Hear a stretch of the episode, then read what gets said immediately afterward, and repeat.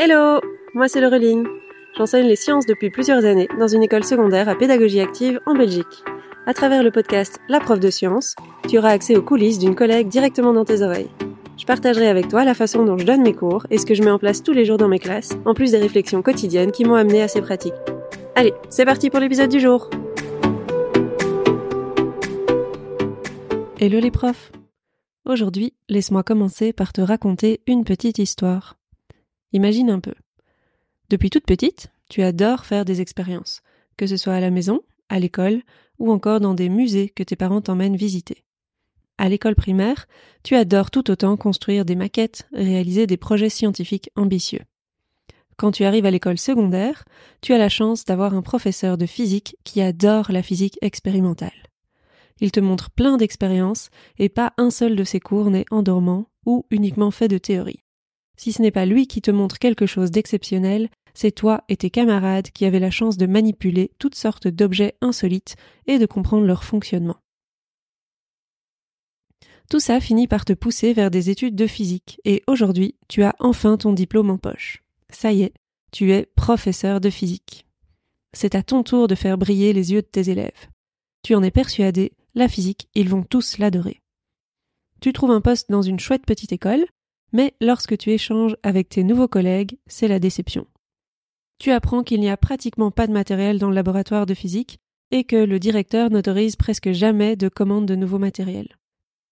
Tu rentres chez toi, un peu dépité, mais pas abattu. Tu te mets à chercher sur Internet s'il n'y a pas une solution à ton problème. Et là, magie. Tu tombes sur une pépite. Fifox.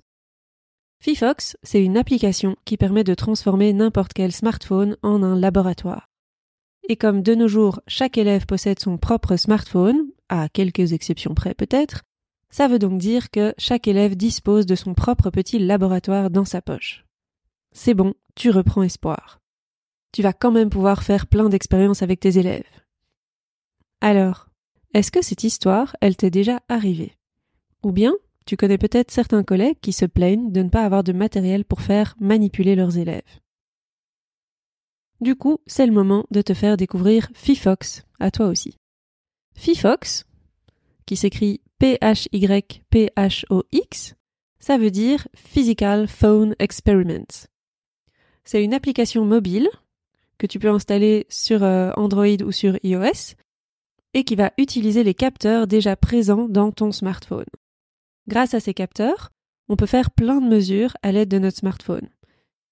Il fallait en fait juste que quelqu'un ou qu'une équipe crée une interface pour pouvoir accéder aux données mesurées. Et c'est ce qu'a fait une équipe allemande. Tu peux donc maintenant télécharger gratuitement Fifox sur ton téléphone pour collecter, visualiser et puis analyser tout un tas de données. Voyons un petit peu les différents capteurs qui existent sur la majorité des smartphones. Tu peux trouver un accéléromètre. Un accéléromètre, il mesure l'accélération du téléphone selon trois axes, donc l'axe X, Y et Z. Soit il va tenir compte de G, de l'accélération gravitationnelle, soit tu peux lui demander de ne pas en tenir compte. Et que du coup, quand ton téléphone est immobile, l'accélération verticale, elle soit nulle. On peut visualiser l'accélération selon chacun des trois axes au cours du temps. On peut visualiser la norme du vecteur accélération et on peut obtenir la valeur de chaque composante selon X, Y et Z. Tu vas aussi trouver un gyroscope dans ton smartphone. Lui, il mesure la vitesse angulaire du smartphone, de nouveau selon trois axes, X, Y et Z. On peut visualiser les données sous forme de graphique ou obtenir les valeurs en radians par seconde. Tu vas aussi trouver un GPS, lui il te donne la position du smartphone. Avec ça, tu peux obtenir la latitude, la longitude ou l'altitude de ton smartphone. Si tu le mets en mouvement, il peut aussi te donner la distance parcourue, la vitesse et la direction prise, donc nord, sud, est, ouest. Tu peux aussi mesurer la luminosité grâce au capteur d'éclairement de ton smartphone. Il va te donner l'éclairement lumineux en luxe. Il y a aussi un magnétomètre, lui il mesure le champ magnétique et il sert de boussole dans le smartphone. Il y a bien sûr un microphone. Lui va mesurer le niveau sonore ou encore la fréquence d'un son. Il y a un chronomètre, ça tu connais, ça mesure le temps. Et certains smartphones ont également un capteur de pression mais c'est pas le cas du mien, donc moi j'ai pas pu tester ce que Fifox peut faire grâce à un capteur de pression. Mais il y a peut-être certains de tes élèves ou bien toi qui ont un smartphone avec un capteur de pression. Chaque capteur peut être utilisé directement avec un bouton euh, play et pause, et tu peux du coup faire une mesure en direct. Il est aussi possible de déterminer à l'avance la durée d'une mesure avec un compte à rebours pour ne pas devoir toucher au smartphone durant la mesure, ou encore autoriser le contrôle de ton smartphone à distance. Parce que parfois pour certaines expériences, ton smartphone il va être dans une boîte fermée et tu voudrais pouvoir lancer la mesure quand tu veux et l'arrêter quand tu veux. Si tu sais pas du tout quoi faire de tous ces capteurs, Fifox te propose directement des expériences à réaliser. Tu peux accéder à cette liste d'idées depuis l'application ou sur le site web de Fifox. Parfois, il y a même une vidéo pour te montrer comment faire l'expérience, et c'est vachement utile parfois, je trouve, parce que juste avec l'explication, enfin moi en tout cas, j'ai pas toujours compris tout ce qu'il fallait faire. Tout n'est pas encore traduit en français, donc il te faudra parfois comprendre l'anglais si tu veux accéder à tout. Alors tout n'est pas en allemand, ils ont tout fait en anglais en tout cas.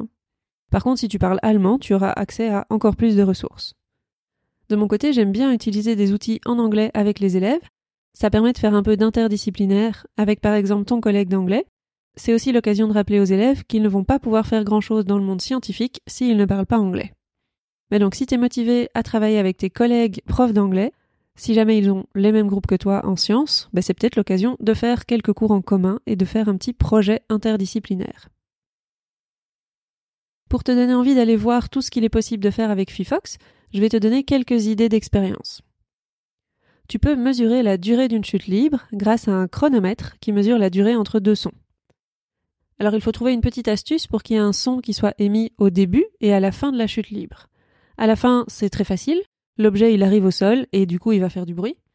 Pour le début, il faudra être créatif, par exemple tu peux euh, prendre un ballon gonflé sur lequel est attaché l'objet qui va tomber. En faisant exploser le ballon, l'objet commence sa chute libre au moment où le son du ballon qui explose est émis. En réalisant l'expérience plusieurs fois, en démarrant de hauteurs différentes par exemple, tu pourrais obtenir un très joli graphique de la distance parcourue en fonction du temps, et ça permet d'illustrer le concept du MRUA par exemple.